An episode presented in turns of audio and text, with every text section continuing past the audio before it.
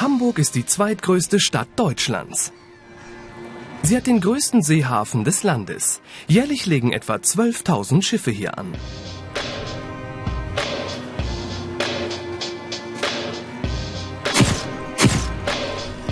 Die Hansestadt steht neben Tradition aber auch für Innovation. Vielleicht macht gerade das die Hamburger so glücklich. Einer Studie zufolge leben in Hamburg die glücklichsten Deutschen. Ähm, natürlich haben wir ein bisschen Angst vor der Aufgabe, weil Ganz ich habe. Wasser gesehen. Fisch und der Reeperbahn vielleicht. Ja, kann ja auch sein? Papa? Die drei Kandidaten kennen die Straße mit den vielen Nachtclubs und Kneipen.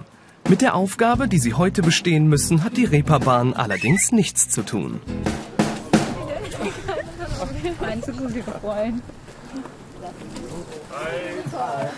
Wer möchte das öffnen? Hier steht eure nächste Aufgabe drin. Haltet euch beim Stand-up-Paddeln eine Runde auf dem Surfbrett. Ich freue mich total darauf.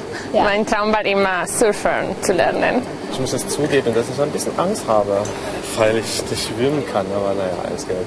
Warum hast du das nicht erzählt? Aber du hast, äh, recht, ja. Erik kann nicht schwimmen. Wird er die Aufgabe trotzdem schaffen? Erstmal schauen, wie es die Profis machen. Ich bin äh, sehr trendsportaffin. Die Alster ist direkt vor, hier vor der Tür, wir wohnen fünf Minuten in der Nähe. Dann stelle ich mich rauf und mache das wie ein Ganzkörper-Workout. Ne? Ich gehe nicht ins Fitnessstudio, sondern gehe lieber richtig raus. Hab meinen Spaß auf, draußen auf dem Wasser und ist einfach cool. Den gibt es eigentlich schon viel, viel länger, als wir ihn jetzt hier auf der Alster zum Beispiel betreiben. Ähm, früher auch schon äh, auf Hawaii zum Beispiel haben sich Surflehrer auf Boards gestellt und ein Paddel als Hilfe genommen, äh, um wendiger zu sein sozusagen. Geschicklichkeit und Mut sind heute also gefragt, besonders bei Erik. Jetzt bin ich gut ausgestartet. Noch sieht er ganz entspannt aus. Sehr schön. Die australische Surferin Nicole hat beim Üben keine Probleme. Zu Beginn läuft bei dem Team alles nach Plan. Aber dann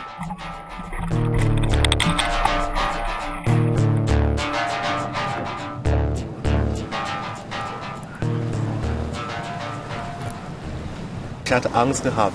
Ja, ehrlich gesagt, aber zum Glück ist ja sehr, sehr schnell. Er war ja da. Das ist für ihn ganz neu. Wasser ist neu. So ein Brett ist neu.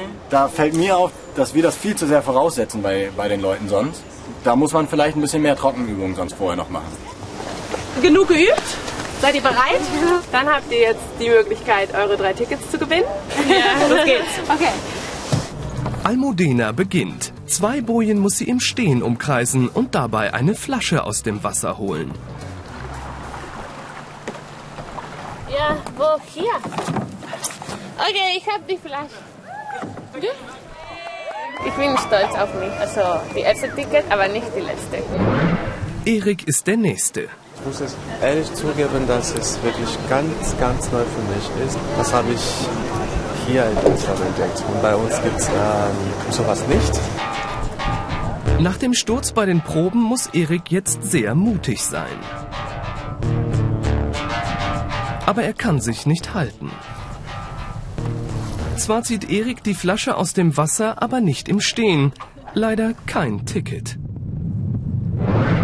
Ihr drückt die Daumen. Die ehemalige Rettungsschwimmerin Nicole schafft den Parcours dagegen problemlos. Oder?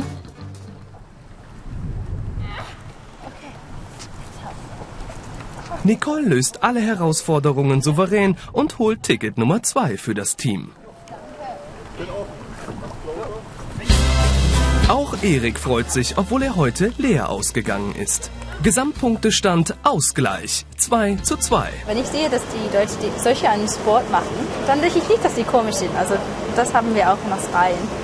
Aber ich finde es schon gut und mutig, dass die das machen, auch wenn es regnet und auch wenn es kalt ist. Die geben sich Mühe, um Sport zu machen und Gas geben und das finde ich schon, ähm, schon cool. Also Respekt.